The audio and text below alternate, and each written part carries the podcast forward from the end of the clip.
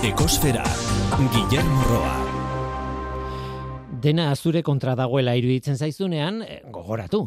Hegazkinak aizearen kontra aireratzen dira, ez aizearen alde. Henry Ford.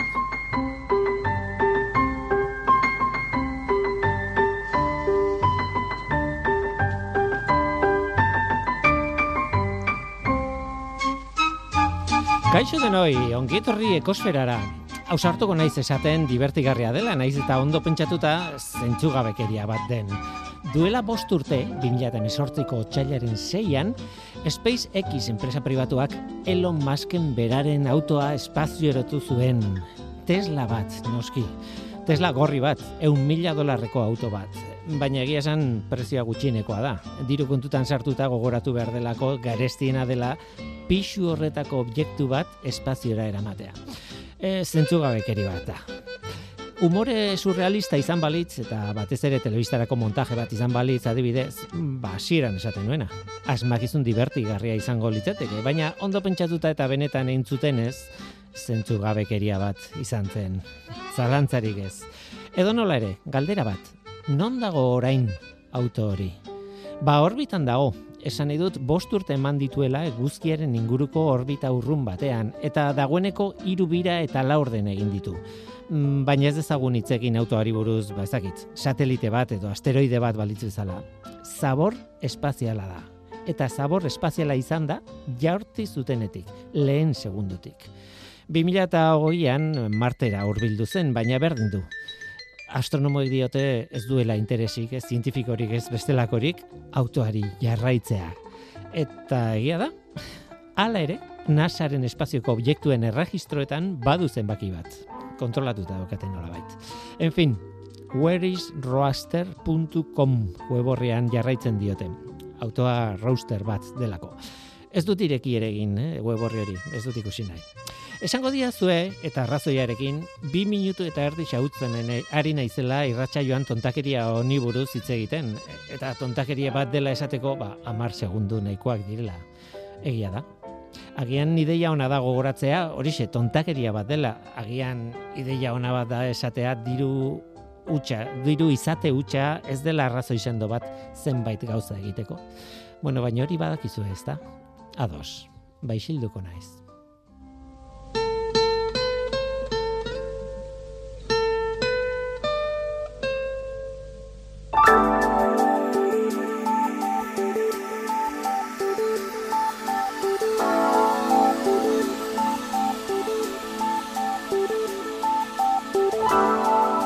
Atmosferako CO2 konzentrazioari buruzko datuak ekarri nahi ditut orain. E, igandeko datua da, otxailaren bostekoa. Lareunda hogei, koma berrogeita zazpi ppm izan zen orduan CO2 konzentrazioa mauna loa sumendiaren behatokian neurtua. Iazko txailaren bosteko datua, lareunda emesortzi, koma irurogeita maz emesortzi, ppm izan zen, aurre, aurtengoa, baina ia bi ppm basoagoa izan zen. E, gainera joan den astean bezala, ba, igande honetako datua, lareunda hogeiko muga psikologiko horretatik gora dago. Beraz, joera ez daldatu, eta oso balio altuetan gaude, eta hori ez da berri ona. Zeo biren konzentrazioak jarraitzen du handitzen. Beti-beti gauza bera esateko behartuta gaude. Zeo birekin kezkarik ez izateko balioa berreunda laurogei ppm-koa izan beharko luke, eta ez lareunda hogeiko ingurukoa. Berritxarra beraz, betiko berritxarra.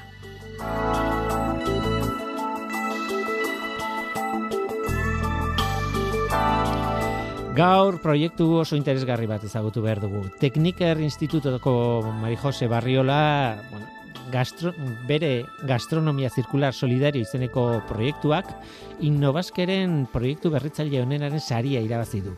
Gastronomia zirkular solidarioa. Naita ez, gastronomia, ekonomia zirkularra, baina baita ikastetxetan jaten dena ere, botatzen den janaria eta beste ezaugarri asko eta beste kontu asko biltzen dituen proiektu interesgarri bat da.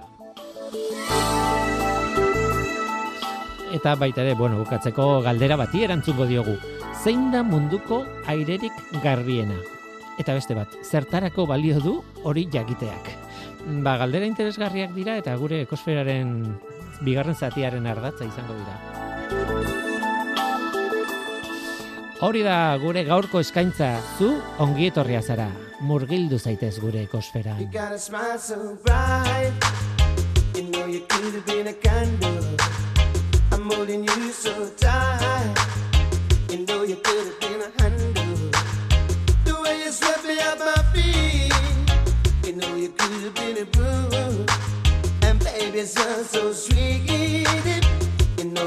Have been some perfume. Well, you could have been anything that you wanted to.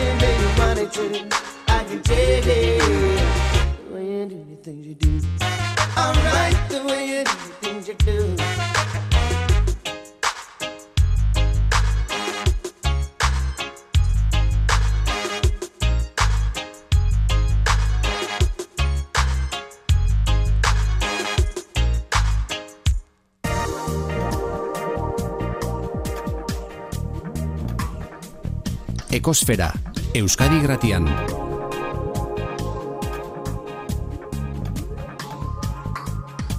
Ekosfera, Marijo Barriola Baraibar, kaixo ongi etorri Ongi etorri eskerrik asko. eta batez ere, zorionak. Mila esker. Zorionak eman dizute sari bat, bueno, proiektu bat aurkeztu duzue eta sari bat eskuratu duzue, ez da gutxi, ez? Em, himno baskeren proiektu berritzaile onenaren saria. E, aurretik lana izango duzue, baino behintzat, hau da momentu esateko ondo. Ondo pentsatu dugu, pentsatu duguna, antolatu dugu, antolatu behar genuena, ez? Bai, alaxe da. Gainea, bueno, ba, beti sariak ba, gustora hartzen dira, ez? Lanean aurrera zeitzeko ere, ba, bete, beste motivazio bat ematen duta, eta egia da, ba, sari honen atzetik, bai, jende eta persona asko dagoela, ez? Bai, irakasle eta bai, ikasle ere bai, langide, lanbide eziketako ba, nere lankideak, e, gure ikasleak, eta naiz eta ni hemen gaur ordezkari bezala etorri ez, ba, partekatzea eta sari honen gora berak eta xeetasunak ba, adieraztea zueri, ba, ordezkari bat besterik ez naiz, eta sari honen benetazko protagonista, ba, ikasle eta irakasle asko izan du dira lanbide heziketako ikastetxe eta erkidego guztian dauden ikastetxetatik parte hartu dutenak. Azkenean jende asko? Bai, ba, e, ez dakit seguro, seguro oso zaila da, da, eh? ez, Bai, bai. ikasleko puru izan du den, ez, e, parte hartu duna, ze ikaslez aparte ere bai, gurasoak ere parte hartu izan du dute, eta azkenean, ba, ze nolako impactua edo nola izan du den edapen guztia, ba, ezin izan du dugu kontrolatu ba, e, zenbaki batzuekin, ez? Beino politena proiektu honetan izan du da e, sarean, auzolanean eta elkarlanean egindako lana, ez? Lanbide heziketako ikastetxe asko, famili profesional eta ziklo desberdinetako ikasle eta irakasleak, teknikatik koordinatuta, beino parte hartze oso handia izan du da. Mhm. Teknika aipatu duzu, han ezagutu zintudan, egia esan, e, honekin zer ikusirik ez duen arlo batean ezagutu zintudan, niretzat Marijo Barriola zen, bueno, basoarekin, egurrarekin edo zuzenean lana egiten zuen pertsona bat. E, e, hitz egingo dugu e, saritutako proiektuari buruz, e, gastronomia zirkular solidarioari buruz, baino hala ere, beste arlo hori ez duzu utzi, ez? Egurrarekin jarraitzen duzu, basoarekin jarraitzen duzu, ez? Bai, alaxe da. E, nire lehendabiziko e, kontaktua lanbide heziketan gainera, ba, irakaslego bezala hasi nintzen, bidasoa ikastetxean, eta egean ba, egurraren prozesuak, ez? E, irakastea etokatu zitzaidan, hasiera ja duela urte asko gainera. Bai. Eta bueno, ba, bertan irakasle nintzelarik, ba, euskarazko zikloak ere, ez? Ba, orduan hasten ziren eta egurraren inguruan batez ere egur egiturari bideratutako ba, materiala ez ginuen aurkitzen, ez? Eta euskaraz ba, oso material gutxi zegon Eta gero beste aldetik ikusten ginen lanbide ziketatik ere bai egurraren baliokate guzia eta egurraren sektoreari ere ba onura bat e, eskaintzeko aukera baginula ba bertako basoetan dauden egurrak ezaugarritzen eta egur egituratako ba baliozatzen, ez? Eta hortxe hasi izan nere lanbide ziketan teknikakin izandako lehendabiziko lotura hor e, urte oso politiek izan duzien, asko ikasi nun, ikerkuntzataz, berrikuntza aplikatuaz, eta hor nebilela ba, sailburu ordetzatik eskaini ziaten ba, erronka berri batekin astea, ez? Eta erronka hori ba, gaur egun nere lana da, eta e, ba, jasangarritasunaren eta biozientziari lotutako, arlo berri bat eraiki ginun orain dela ba hiru lau urte, ez? Hori da. Mhm. Eta hortxe ba hemen ere berdin, ez? Naiz eta ni ba zuzendari bezala egon, ba hor elkarlanean eta sare desberdinetan egiten dugu lan eta bueno, ba ikerkuntza eta berrikuntza aplikatuko hainbat lan esparru edo lan hildo ditugu agroelikadura, itsas ingurunea, ingurune naturala, beste arlo bat bertan egurra txertatu duguna ere, ba, eraikuntza dimentsuak, eraikuntza jasangarriak, eta azkenekoa ba, osasunari eta biozientziari lotutako beste lan eta ikerketa hildo bat. Nik eh, irratian egin dut batez ere lan, eh, bueno, eh, eluiar aldizkarien ere bai, baina garai batean eh, izan nintzen erreportaria Teknopolisen. Orduan ezagutu zintudan. Eta gainera nik uste dut, ez nago ziur, baina nik uste dut eh, tek, teknikan bertan edo usurbilgo ez da, ez da, zentroan izan dako, bueno, eh, lanbidezeketako zentroan eh, instalatu zenuten etxe moduko bat, etxe energetikoki erainkorra zen, edo horrelako zerbait, eta horri buruzko e, ze reportaje batean, eta zurekin egon nintzen, e, parte hartu zenuen, eta ordan e, eta beti lotzen zaitut e, egurrarekin. Eta ara nun, ba, ba, batean, jasotzen dugula prentsa ohar, ohar bat, esanez, gastronomia zirkular solidarioa izeneko zerbaitekin lotuta zaudela. E, claro, galderak ugaritu egin diz- egin ziren. Eta gero gertatu zitzaidan kontatu behar dizute. Hemen e, irratian, bueno, e, negoela e, entzun nuen e, parte hartu zenuenean bai pasa programan eta esan ai, ara, marijo hor dago, mundu guztiari erakartzen dion e, proiektua da. Gastronomia zirkular solidarioa. Izen horrekin nola ez ba. Eta hala ere galdetu behar dizut ze demontre den. E, zer esan nahi du? Gastronomia zirkular eta gastronomia zirkular solidarioa. Bai, bueno, ba, gastronomia zirkular solidario hau arloan txertatutako proiektu bat da, eta niri gustatzen zait esatea gure biozientzia eta jasangarritasun arloak, ba, gure helburu guztiak hiru hitzekin ja dena nabarmentzen direla edo Mm. adierazten direla, ez? Direla giza garapen jasangarria. Hau da gure helbururik handiena eta horrekin laburbiltzen da lan egiten dugun guzti guzti guztiak gure ikerkuntza eta berrikuntza aplikatuko ba lan hildoetan, ez? Orduan teknologia ba tresna bezala erabiltzen dugu garapenerako. Jasangarritasuna ba zeharkako gaia dago txertatua gure berrikuntza eta ikerkuntza aplikatuko proiektu guzi guzi guzi guzietan. Baina gaur egun eta e, nik uste gainera ba gerota gehiago ez, gizatasunari eta personari lotutako balio hoiek ere bai, ba txertatu bardazkiegula gure irakasle eta gure ikaslei, ba egiten dugun guzi, gauz guzietan ez, e, azkenen ba mundua aldatzeko tresnariko bekina hezkuntza da, privilegiatu batzuk gara gainera ba hor lan egiten dugulako, Eta pandemia aurretik, ba, ziginen lanbide eziketa solidario bat, ez, ba, martxan jartzen. Zegia da, lanbide eziketako ikastetxe askok egiten dituztela, ba, naiz eta proiektu txikiak izan, ez, Beino auzolanean elkartasuna adieraziz, ez? Bestenganako solidadea hori eta besten ganako urbiltze e, horretan, ba, hainbat proiektu egiten dituzte, askotan, ba, zoritxarrez kajoietan gelditzen direnak, eta biztadatzen ez direnak, ez? Orduan, e, gure helburuetako bat, ba, hoxe zen, bueno, egin dezagun lanbide eziketa desberdin bat ere bai, adieraziz gure solidaridadea eta gure elkartasuna ikasle eta irakasleen arteko proiektuak lantzen. Eta horra seginen, ba, hainbat proiektu txiki eta tailer eta ekintza txikiekin, ba, balio hauek gure ikaslekin eta gure irakaslekin txertatzen, ez? Eta, bueno, ba, zoritxarrez, ba, pandemia iritsi zen. Hori da, erditik harrapatu zituzten. Bai, eta presentzialtasuna ere, ba, bertan bera gelditu zitzaigun, eta proiektu hauek, non nekazaritza ikastetxeak, industrialikagaien ikastetxeak, osteleritzak ikastetxeak, ba, parte hartzen zuten, ez, olako ekonomia zirkularra zer den eta e, erakusteko ba, presentzialtasun handiarekin ba, ja jarduera batzuk, ekintza batzuk eta proiektu batzuk ba, martxan ja zeuden ez, eta bueno, ba, esaten dizuten bezala ba, pandemia iritsi zen, eta gure ikasleak ba, etxeetara joan barra izan du ziren, gugu ere bai, mhm. Eta bueno, ba, lanbide eziketak zerbait balin badu da bere alde praktikoa, ez?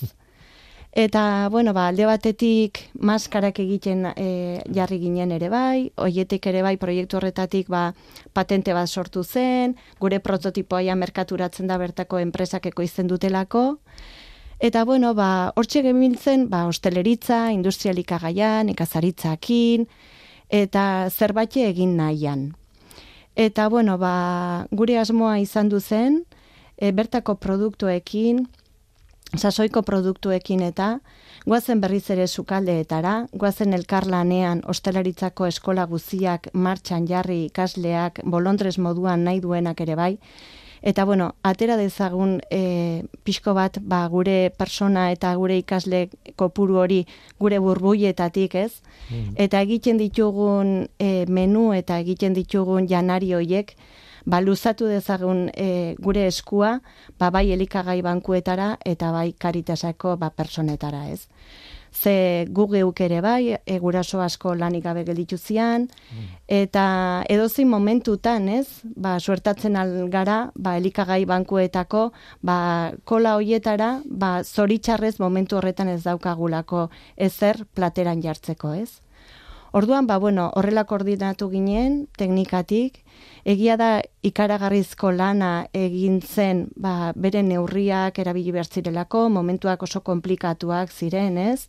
Hor, nekazaritza ikastetxeak ere bai, ba, naturak pandemia ez du ulertzen, eta hor barezkiak eta ez, ba, jarraitzen dute, eta gure, gure landareak azitzen dira, gure animaliak ere bai handitzen dira, Eta hor, ba, bueno, elkarrekin lanean jarri ginen, ba, proiekt, eh, produktu horiek ere bai, ba, erabiltzeko, ez, ezakarrera botatzeko, eta hortxe ba, elkarlana izugarria izan du zen, nik uste naiz irakasle eta naiz ikasleentzako ere bai, esperientzi polita, ze azkenean, zuk egiten duzun, e, ba, sukaldean egiten duzun janari hori, ba, horrelako persona bateri eskentzen balin badiozu eta hori bizitzen balin baduzu gainera, ez? Ba, zure ikaskuntzako ba, ibilbide horretan, ja horrekin gelditzen zara, ez? Mhm. Eta ba, beti gustatzen zaite esatea hemen donostin, ba, denak ezagutzen ditugu, ba, gure postalak eta gure mhm. irudiak, ez? Ba, ondartzak eta olako imagin politiak, ez? Hori da. Baina, bueno, pues badire aterpetxeak, non gure ikasleen adin berdineko beste persona batzuk dauden ere bai, kanpotik etortzen direnak, hmm. eta azkenean, ba, gure ikasleak eta irakasleak prestatu dituzte beraientzako ere bai, ba, afariak, gosariak, eta ba, oso unkigarriak e, izan du dira, ba, persona hauek bidalitako gure mez, gure ikaslei bidalitako mezuak, ez? Pues ba zema ezkiela bi edo hiru hilabete, ba txokolatezko bizkotxo bat jan gabe eta goxo bat jan gabe, ez?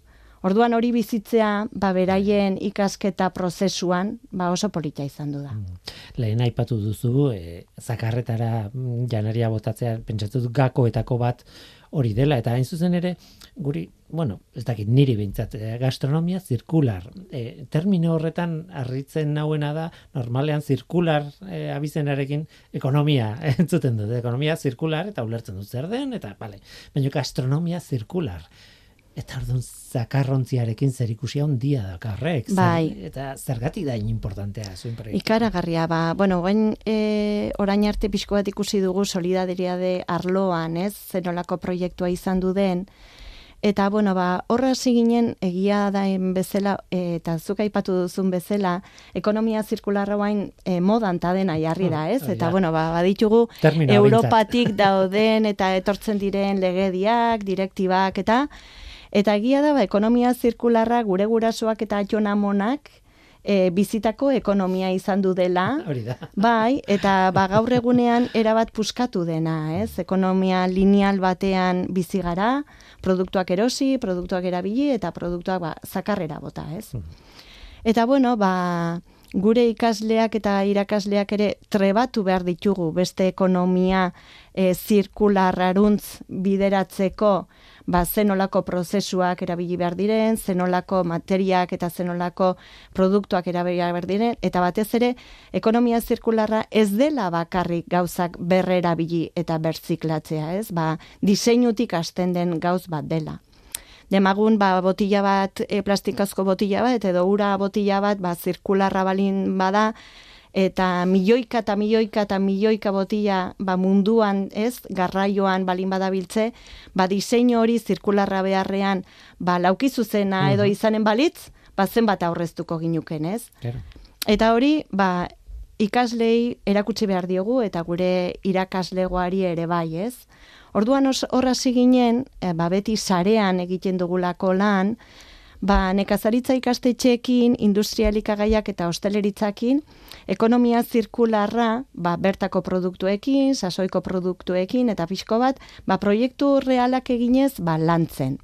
Eta hor konturatu ginen, ba, edozein personan etxeetan, edo gure sukaldaritza, lanbideziketako sukaldaritza eskolatan, zenbat eta zenbat eta zenbat produktu, botatzen ditugun zoritxarrez zakarrera, ez? Hmm ba, munduan ekoizten diren elikagaienetik e, gutxi gora bera euneko erena zakarrera botatzen da. Datu hori entzun dut behin baino gehiagotan gainera. Bai, eta bueno, e, gauz bat da zakarrera botatzen dena, baino beste gauz bat da produktu horiek ekoizteko ere, ba, zenbat energia, zenbat ura eta zenbat baliabide behar ditugun gure ama lurra honetatik, ez, ateratzen ditugunak egunero egunero. Eta bueno, ba, proiektu honekin, Ba, hortxe hasi ginen, ekonomia zirkularra zer den lantzen, elikagai baliokatean, ez? Eta guk lanbideziketan erronkak, erronken inguruan egiten dugu lan, eta gure erronka izan duzen, bueno, guazen e, sukaldaritza eskoletara, eta guazen ikustera zen olako produktuak botatzen ditugun zakarrera, ez? Eta produktu hoiekin, guretzako baliogarri ez diren produktu hoiekin, ez? Ba, beste produktu batzuk sortu behar ditugu. Eta hor jarri ginu zen, eta ikasleak horretan ez, ba, oso e, trebatuak dira, eta bueno, ba, beraien ekarpenak oso oso aberatsak dira, eta bai, era batekoa gainera, ez? Eta bueno, ba, guazen, a ber, aurrak ez dituzte barazkiak jaten, ez?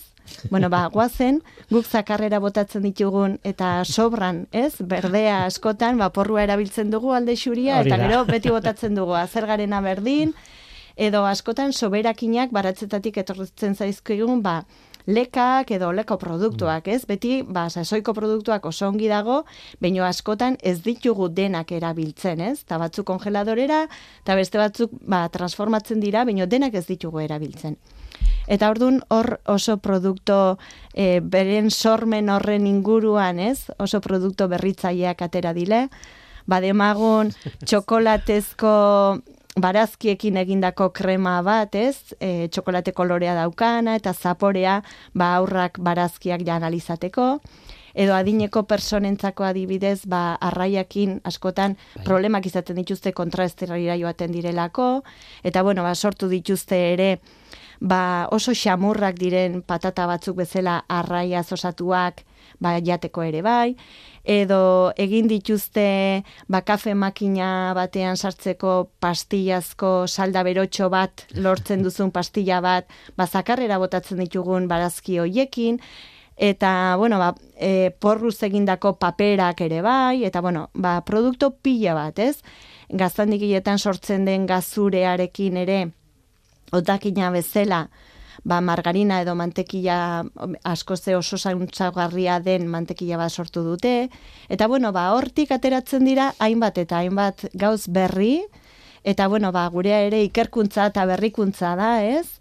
Teknologia badugu, hor gure bioteknologia kolaborategietan ba, elikagaiak aztertu, komposizio nutrizionala eta ba, erabakitzen ditugu hainbat parametro, jasangarritasuna esan dizuten bezala ba, gure zeharkako lan hildoa da, eta hori ba, lotu dugu beste arlo solidario, elkarlaneko eta auzolaneko ba, beste lan hildo horrekin, ez? E, kuriosoa da, e, behar bada helburu ez da berdina, planteamendua edo filosofia ez da berdina, baina horixe bera egiten duten sukaldaritza modernoan, ez? E, ba ez dakit, nola aprobetsatu, ba, ez dakit, eh? botatzeagatik zerbait igual zentzurik gabekoa. Arrautza baten azala, ez zer egin dezakegun honekin, gero jandaiteken aten. Bueno, bereiek noski behar bada gastronomiaren artea, ez dakit nola esan. Hori daukate buruan, zuek ez, zuek daukazue, jasangarritasuna eta zirkularidade hori. Baina azken batean gauza bera egiten ari zarete, eh? Ba, iala da, eta bueno, azkenean ba komplementarioak direla bi gauzak ere bai, ez? Mhm. Goi goi Bai, bai, mailako noski, noski. goi mailako hosteleritza, ba bueno, ba askotan e, pentsatzen dugu garai bateko gauzak ba ja gaur egun ez dutela balio, ez? Eta hori ere herri jakinduri asko dago. Mm. Eta denak bizitu gara beharrak agindutako ekonomia zirkular batean, ez? Bai. Eta hori berreskuratzeko garaia da, baino gainera hobetzeko garaia da. Teknologia badaukagu, baliabideak baditugu, baino gure atxona monak ba, zerbaitegatik erabiltzen zituzten ba, bertako produktuak eta leno egurra ipatu dugun bezala, ez? Ba, bertako egurrekin egiten zituzten ere bai, ba, hainbat eta hainbat baserri edo hainbat dorretxe edo dauzkagun egitura guziak, ez? Hori zoritxarrez galdu da, Eta bueno, beharrak berriz ere, ez? Hurbilduko digu beste ekonomia zirkularraruntz, ze amalurrak ba, bere gauz hobenak ematen dazkigu, baina gizakiak asko eskatzen digu, ez? Egunero gure amalurronek eskatzen ematen digu, baina asko ze gehiago eskatzen ari gara egunero egunero. Eta askotan pentsatzen dugu, bueno, ba bai, amalurrak guk salbatu behar dugu, ez? Ez da egia. Eh, hemen dago milioika eta milioika eta milioika urtetan, ez? Guk salbatu beharko gara, Hori ez? Gizakia salbatu beharko gara eta gizakia salbatzeko, ze amalurrak berak jarriko digu berak nahi dun tokian, ez? Eta azkenen, ba, gu geho hobekigo bizitzeko teknologiari esker dudikin gabe, ba, horra goaz, beino jasangarritasuna eta regenerazioa ere, ba, gure eskuetan dago, ez da. Ezin dut ibitatu, eh, duela gutxi, urtarrilaren amaseian uste dut izan zela, kroketaren nazioarteko eguna izan zen. Eta eh, egin genuen, bueno, ez programantan, e, norteko ferrokarrilean egin genuen, bueno, e, zatitxo bat, e, atal txiki bat, kroketaren historiari buruz, kroketaren zientziari buruz, eta kroketa, kroketa gile bat elkarrizketatu nuen, oso gustora e, egin nuen zati hori. Eta nire planteamendua zen, bueno, kroketa alde batetik da, e, goi sukaldaritzaz, e, da gauza bigun bat e, saporeekin ez da izar, eta inguruan, ba, bueno, kur, kurruskaria den azal bat, baina bestetik da, denok erabili izan duguna eh, garai bateko hondakinak eh, bir, bueno, berziklatzeko edo aprobetxatzeko, ez botatzeko. Gure amona guztiek erabili duten eh, modu bat hori aprobetxatzeko, ez?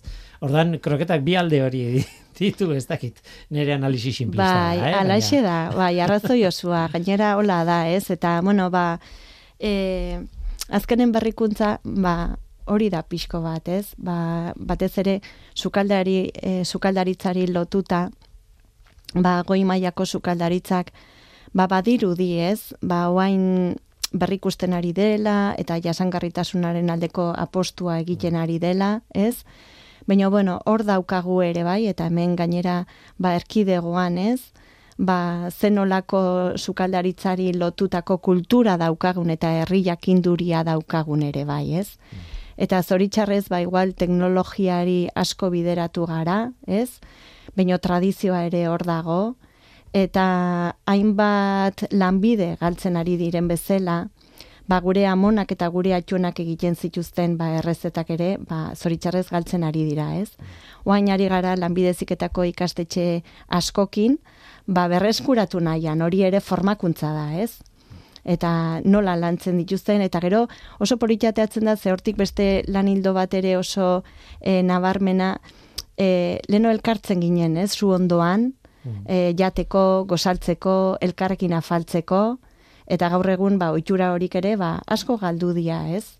Eta orduan hausnarketa pixko bat ez bakarrik janariarekin eta botatzen dugunarekin eta zakarrera dijoazten produktoiekin, baizik eta gure bizimodua ez, ba zenbat aldatu da, bai teknologiak ba, alde onak ekartzen dituta ekarpenak asko gainera ez, Beino, bueltatu dezagun pixko bat gure zu ondora, ez? Gure amonak eta atxonak, oixe, bai. Atxona amonak erakutsi zezkiguten balio hoiek eta, eta nik uste baulako proiektuak ere ba, alde hori badutela, ez? Balioaren eta transferentzia hoien eta lotura hoien, belaunaldi arteko lotura hoien ba, elkarlana. Hmm.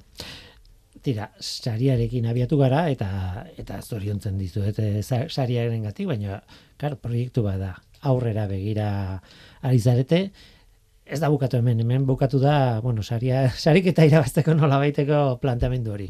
Baina hemendik aurrera zeri begira zaudete? E, zein da helburua nora zoaz?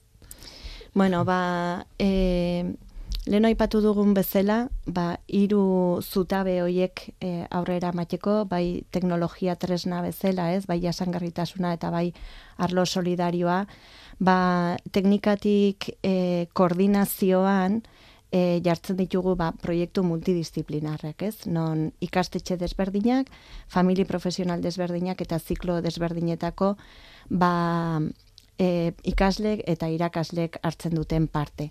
Orduan, e, gastronomia, gastronomia solidarioaren proiektuak jarraitzen du.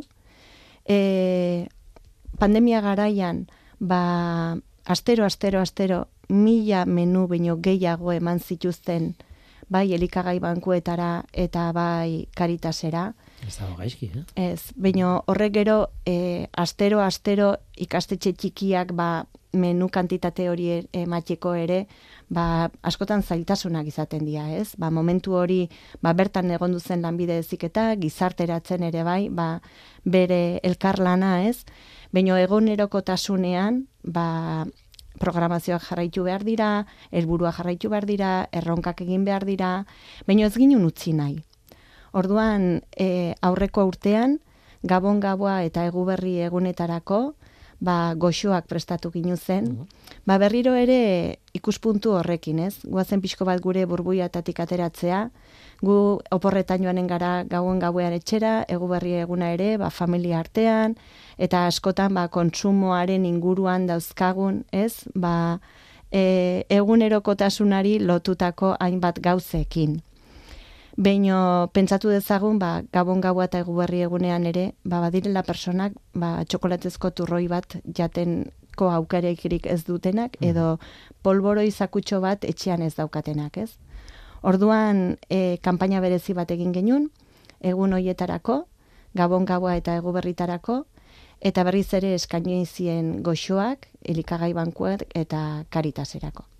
Eta urtengo e, gastronomia solidarioa proiektua oso polita eta oso unkigarria izan du da, ze ireki dugu pixko bat gure ikuspuntua, ba zoritxarrez minbizia pasatzen ari diren personei. Eta Bizkaikako ikastetxeak, Gipuzkoako ikastetxeak eta Arabako ikastetxeak bakuitza bere lurraldean dagon e, minbizia daukaten familien elkarteeri bai goxoak eta bai tartak eta bueno, ba, horrelako produktuak eskaini dizkie, ez? Orduan ospitaletara hurbildu gara. E, tarta bereziak eman ditugu sukaldean, gainera aste guzian eguberritako aurreko astean sukaldaritza e, eskolak denak, denak, denak egon ziren modu molondrez batean gainera bagoiz eta atxalde lanean, goxo berezi hoiek prestatzeko, eta hemen donostin familiak etorri ziren e, ikastetxera, hor ikasleak beraiek izan duzuten aukera ba, produktu hoiek e, ba, gazteeri eta aurreari e, banatzeko aukera ez. Eta bueno, ba, oso momentu politak izaten dira, ze edo zein egunetan guri gertatzen altzaigu, aldeno aipatu dugun bezala, ez? Eta denak badugu inguruan, ba, aur bat, edo gazte bat, edo atxonamonak, edo gurasoak, edo izeba osabak, ba, olako momentu txarrak pasatzen ari direnak, ez? Eta gu oporretara joaten gara eta etxera ikastetxeak itxita, Beino egu berrita e, gabon gaua eta erregetan, ba, bada jendea ospitaletan dagoena, zoritxarrez minbizi bat pasatzen ari delako, ez?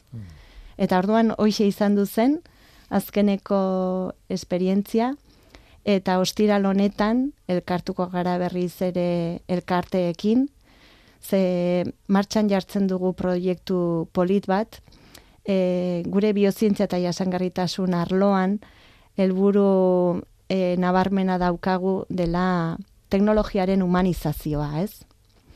Eta hor, ba, metodologi berriak erabiltzen ari gara, errealitatea areagotua, espazio inmersiboak, eta bueno, teknologiaren erabilera hainbat lan esparrutan, baina teknologiak ere ba, personaren ongi izatean ekarpen asko e, dauzka, ez? Eta orduan beraiekin elkartuko gara, eta ba, kimioterapioko sesioak edo hospitalizatuak dauden bitartean, ba, prestatu nahi ditugu inmersiboak izanen diren entorno batzuk, non aur batek edo gazte batek, ba, betaurrekoak jarri, edo gurasoak ez, e, egunak eta hilebeteak pasatzen dituzte askotan ospitaletan edo etxeetan, Eta bueno, ba, irrifar goxo bat eskaintzeko, ez?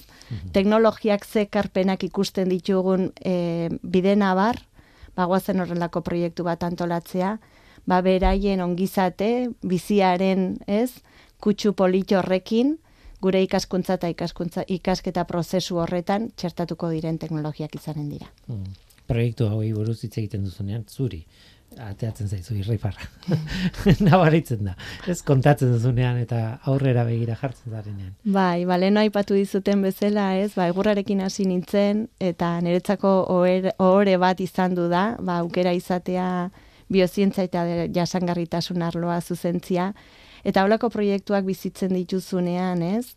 Eta holako personak, ba, eskerrak ematen dazkizunean, e, eta, bueno, ba, sariak bezalakoak oso politiak dira, baino egunerokotasunak ematen dizu, ba, holako poza, ez, aurrera jarraitzeko, eta bai, proiektu hauek, ba, unkigarriak izaten dira, eta hor ikusten duzu, ba, ze privilegiatuak garen, ez? Hezkuntzan lan egiten dugulako, eta askotan ez garelako gai ere, ba, zenolako impactoa sortzen dugun ikusteko, ez?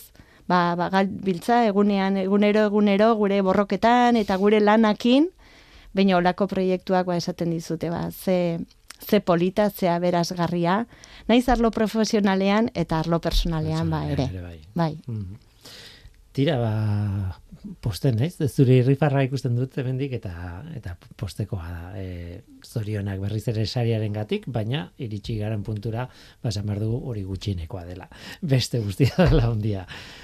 Marijo Arriola Baraibar esan dezagun, biozientzia eta jasangarritasuneko zuzendaria teknikan, eskerrik asko gurekin izateagatik, eta animo, eta proiektu politak egin ditzazu Bai, eskerrik asko zueri ere bai, ze guretzako ere, ba, holako aukera izatea, ez, ba, proiektuak partekatu eta, ba, pixko bat e, gizarteratzeko, ez, lanbide eziketan eta elkarlanean egiten ditugun proiektu hauek gizarteratzeko eman diguzen aukeragatik, ba, mila esker zuri ere bai. Besarkada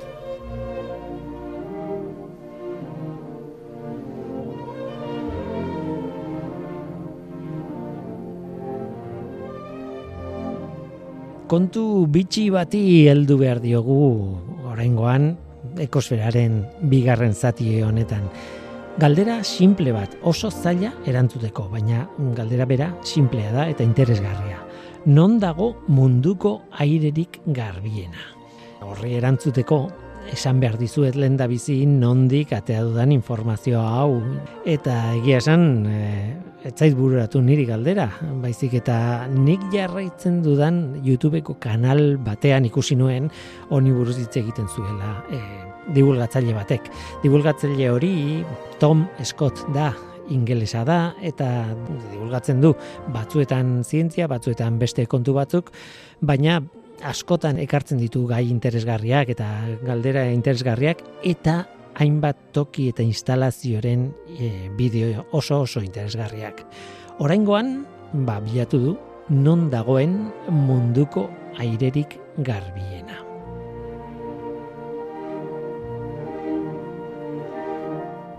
Erantzuna, munduko airerik garbiena, Tasmaniako iparraldean dago edo bintzat Tasmaniako iparraldean jasotzen da.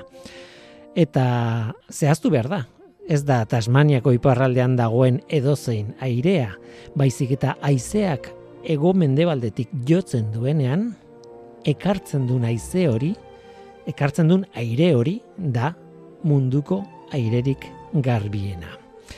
Tira, ez dakit Tasmaniaren mapa buruan duzuen edo ez, berez Tasmania Australiako zati bat da, baina ez dago Australiako e, uartean bertan, edo kontinentean bertan nahi baldin bezue, baizik eta aparteko uarte handi bat da.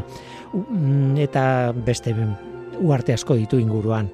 Baina mapari begiratzen badiogu, ez duzu izango buruan nik ez nekien e, nolakoa zen Tasmania ez nintzen inoiz fijatu, baina nolabait ipar kostak ditu bi puntu, bi punturretan e, iparraldean eta gero, bueno, e, kostak egiten du kurba moduko bat pixkateko aldera, puntu horietako batetik bestera joateko. Eta gero hortik bera dago uarte osoa. Tira, ba hori buruan baldin baduzue, goiko iparraldeko kosta horren lurmutur batean, ezkerrekoan, mendebaldekoan, hor dago grim izeneko lurmutur bat, eta han kenagook izeneko herritik oso gertu jasotzen da munduko airerik garbiena. Toki hartara joaten dira Zesiro agentziako adituak, Australiako zientziaren agentzia da eta meteorologiako bulegoa, ba bertako langileak joaten dira noizean behin, ba hainbat hilabetean behin, horixe, haizea ego mendebaldetik datorrenean bakarrik, aire hori aireko laginak hartzera. Baina ez da bakarrik hartu, han analizatu egiten dute aire hori jaso egiten dute, baldin bada egokia, eta gorde egiten dute. Eta gordetako aire hori Melbournera eramaten dute han dagoen gordailu berezi batean izateko. Aire garbia jaso gorde eta denbora luzean zehar izaten dute.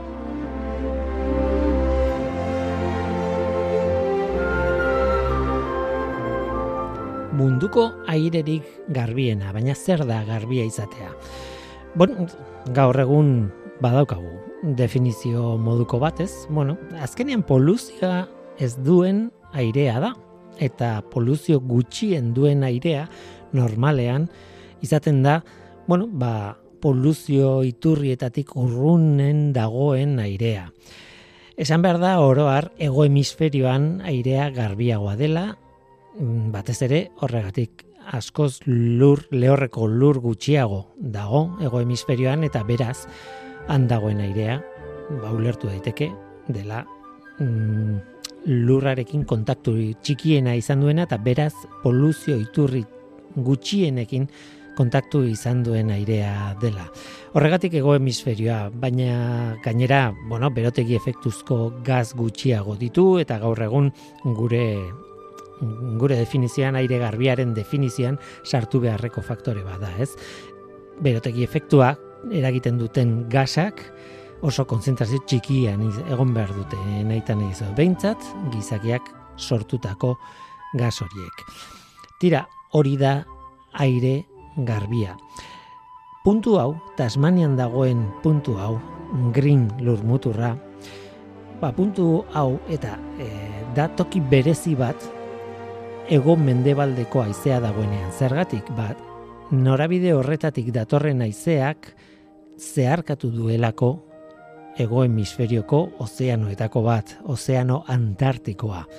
Mm, Beti gora nolabait hegoaldetik iparraldera eta gainera ezkerretik eskubira, mendebaldetik ekialdera doan airea da eta orduan kilometro asko egin ditu inungo lehorreko lurra ikutu gabe edo gerturatu gabe ez, eta oso urruti izaten ditu berotegi efektuzko gasan, gasen iturriak edo beste mota bateko gasen iturriak.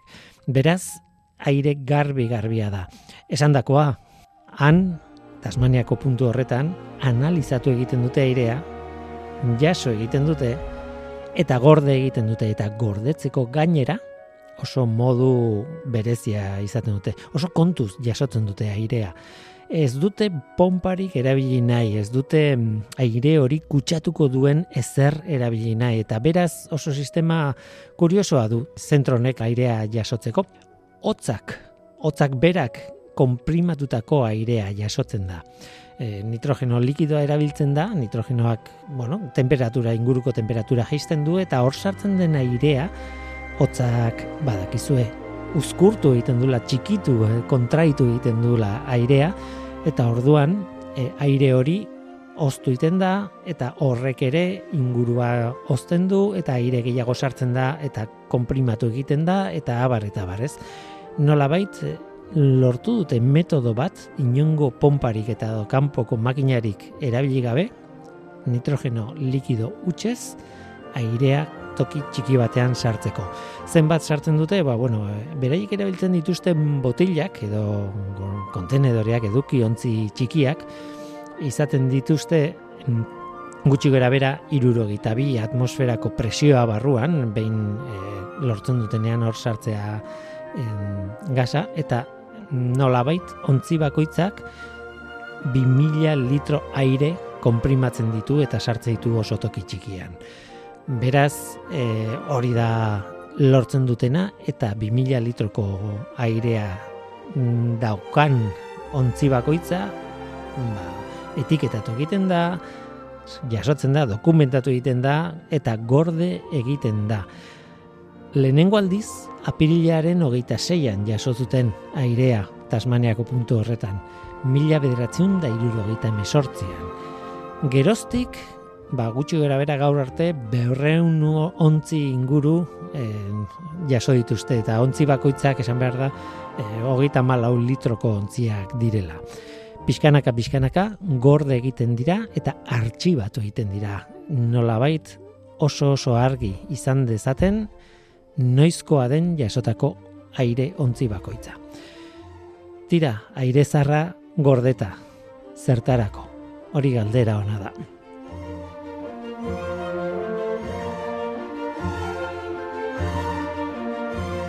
Batean, bueno, hor gertatzen dena da, aire hori erreferentzia moduan erabiltzen dutela. E, ingelesek erabiltzen dute hitz bat, baseline, ez? Mm, izango litzateke erreferentzia edo estandar bat edo, bueno, e, estandar bat neurtzeko airearen kalitatea momentu horretan. Ez duguna izaten gorde nahi baldin baduzu garai bateko, mm, denboran pontu bateko airearen airea kalidade ematen digun kalidade neurtu alizateko, ba, egiten duzuna da ahalik eta garbiena momentu hortakoa ahalik eta garbiena gorde. Eta hori da egiten dutena eta pixkanaka pixkanaka hainbat hilabetean behin zea botila berri bat betetzen dute eta gorde egiten dute. E, esan dakoa hogeita malau litroko botilak dira, baina hortik airea ateratzean 2000 litro izaten dituzte aukeran. Normalean horrekin egin daitezken analisiak eta bar, bueno, oso zehatzak dira eta mili, mililitro batzuk besterik ez dituzte eh, behar izaten jakiteko aire hori nolakoa zen. Zertarako hau guztia, ba, Tom Scottek argi azaltzen zuen bere bideoan. Azken batean, pentsa, bapatean konturatzen garen, ba, airearen ez dakit zer osagai neurtu behar genuela eta kontuan hartu behar genuela ba, e, aurreko urtetako e, airean zenbat zegoen, ba, efekturen bat edo fenomenoren baten protagonista delako. E, adibidez, imaginatu aukeran duzula mila bederatziun da hogeiko airea jakiteko orduan zenbat CO2 zegoen atmosferan. Orduan gara hartan CO2 etzan, kezka bat guretzat. Gaur egun bai, baina hor daukazu, gordeta baldin badaukazu, gordailuaren kalidadea ondiz, baldin badaukazu, aire pixka bat, gara hartakoa, jakin dezakezu gara hartan nolakoa zegoen atmosfera. Ba, hori da ideia. Guk aurrerantzean jakingo ez dugun zerbait, edo aurrerantzean aurkituko dugun e, faktore berriren bat neurtu ahal izateko gordetzen ditugu aire laginak Melbourneen. Eta hori da gauza kuriosoena bideo honetan.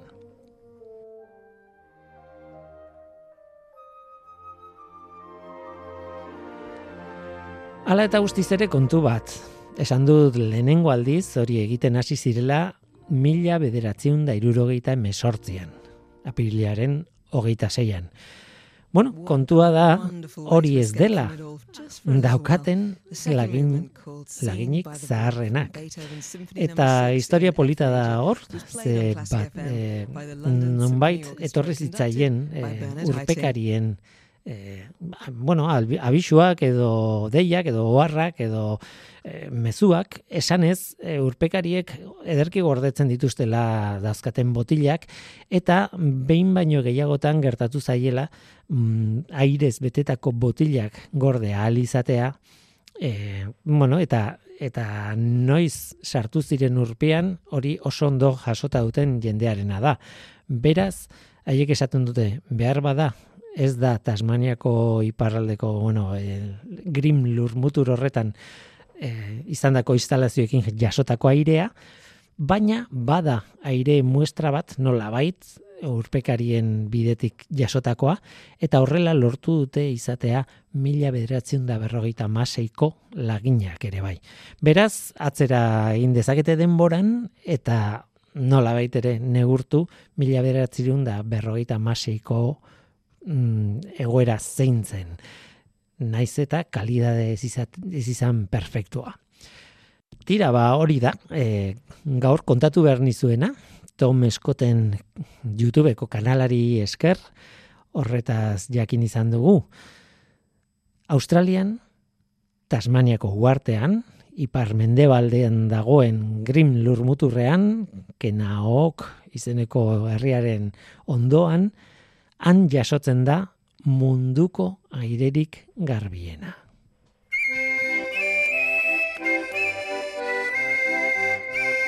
Eta hau izan dena hemen ekosferan Mikel Olazabal teknikan eta ni Guillermo Roa mikroan.